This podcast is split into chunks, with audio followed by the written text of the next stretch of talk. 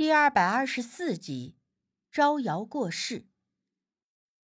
哎，你不能过来，会打扰到我师傅做法。姚林小童见无忌上前，立刻出言阻止。无忌也没有理会他，直接去看桌子上的孩子。师傅，他……小童不知该如何是好，去向道士求助。道士睁开了眼睛。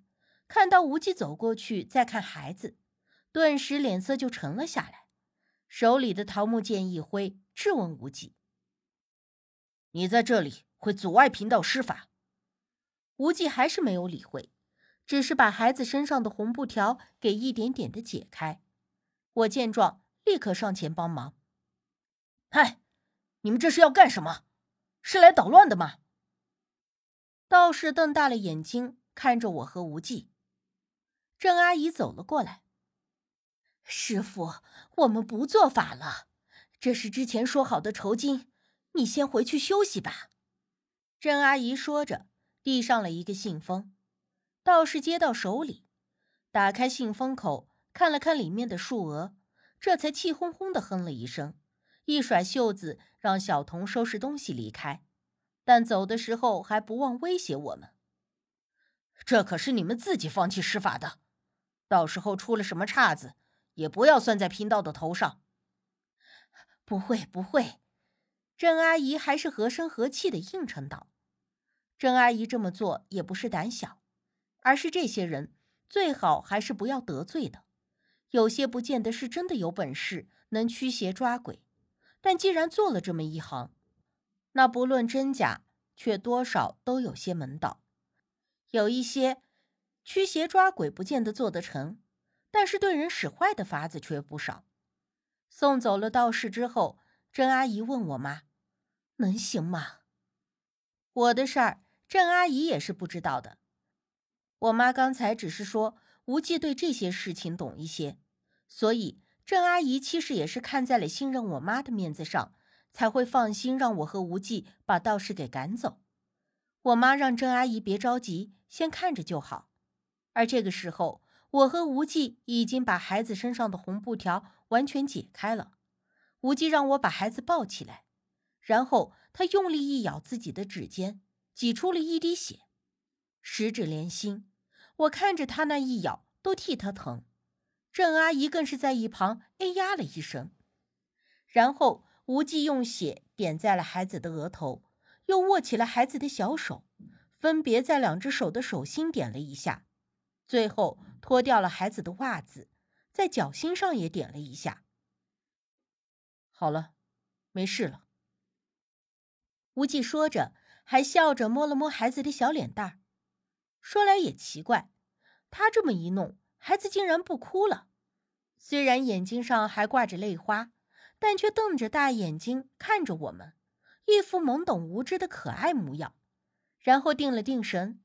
朝着赵阿姨伸出手来要抱抱，郑阿姨一看乐坏了，大步的走上前来，一把将孩子抱在了怀里。哎呦，我的小宝贝呀，我的好孙子，担心死奶奶了。小孩子趴在郑阿姨的怀里，嘟着嘴，乖乖的不哭也不闹，但是好像刚才哭的累了，这会儿竟然很快就闭上了眼睛睡着了。郑阿姨哄了哄，就把孩子放回了自己床上，回头对无忌那是千恩万谢的。哎，这要不是你们呀，我这都不知道该怎么办好了，真是太谢谢你们了。郑阿姨激动的眼眶含泪，我妈拍了拍她的背，笑着说：“咱们都这么多年的老朋友了，还用得着说谢谢？这都是自家的孩子。”不用那么客气的。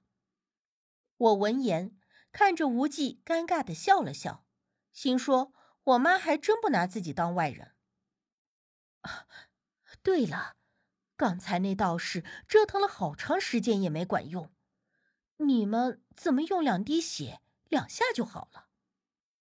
郑阿姨回过神来，奇怪的问。无忌淡笑道：“本就不是什么大毛病。”这孩子的八字偏阴，年纪又小，所以阳气稍弱，容易受惊而已。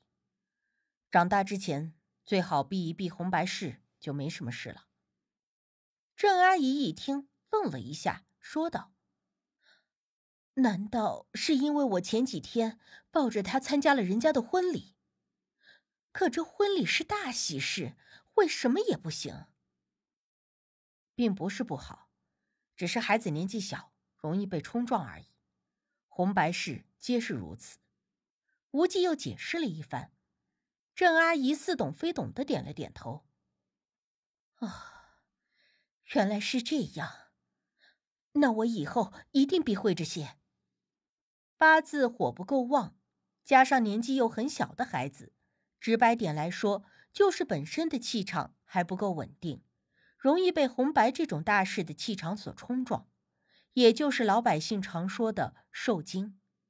当然，也不是所有的孩子年纪小的时候都不能参加喜事，只是郑阿姨的孙子。八字有些弱，才会如此。我们回到了家，我问我妈：“郑阿姨家的孙子到底是怎么了？为什么还找了个道士来，还哄得整个小区都知道了去看热闹？”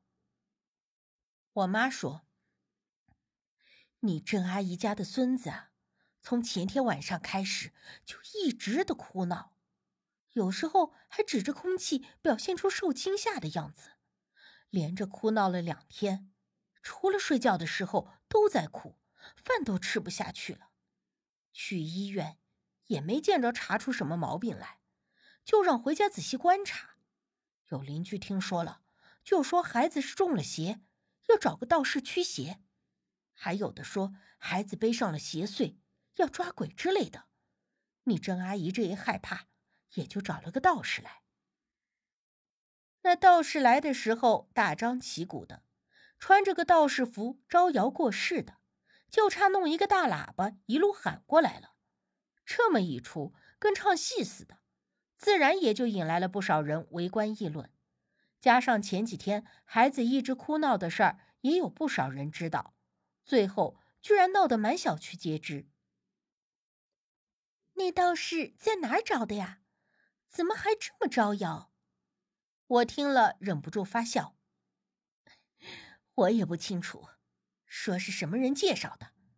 你们给我打电话之前，我就觉得不对劲，以为你俩还在你大姑家里，这一时半会儿的也回不来。没想到还真是赶巧了。我妈笑着说。后来我又问无忌，是怎么看出那个孩子的毛病的？真的就像是刚才说的？只是八字弱，有些受惊吗？无忌笑着看我一眼，不然呢？刚才不是听说那孩子指着空气很惊恐？如果只是受惊了，应该不至于呀。我想了想，说道。我妈闻言也凑了过来。难道说还有别的东西不成？无忌笑看着我，摇了摇头，说我还挺仔细的。这个细节都能够想得到，我一听这话就确定我说的没错了，连忙追问到底是咋回事儿。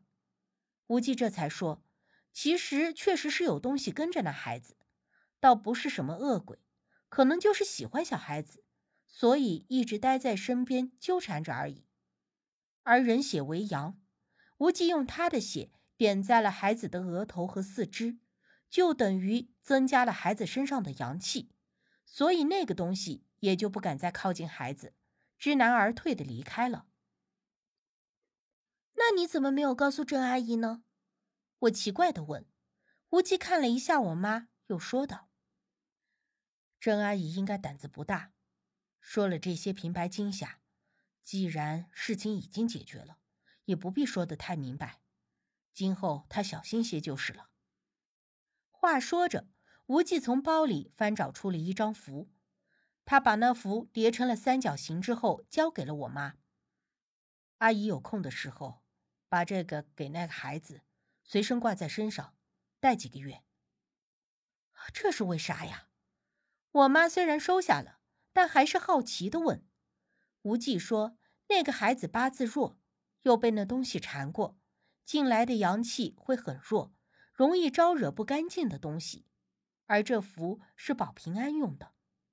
我妈一听，立刻小心的收起来，说：“待会儿就给郑阿姨送过去。”你们这也忙活半天了，正好我做了饭，咱们这就吃饭。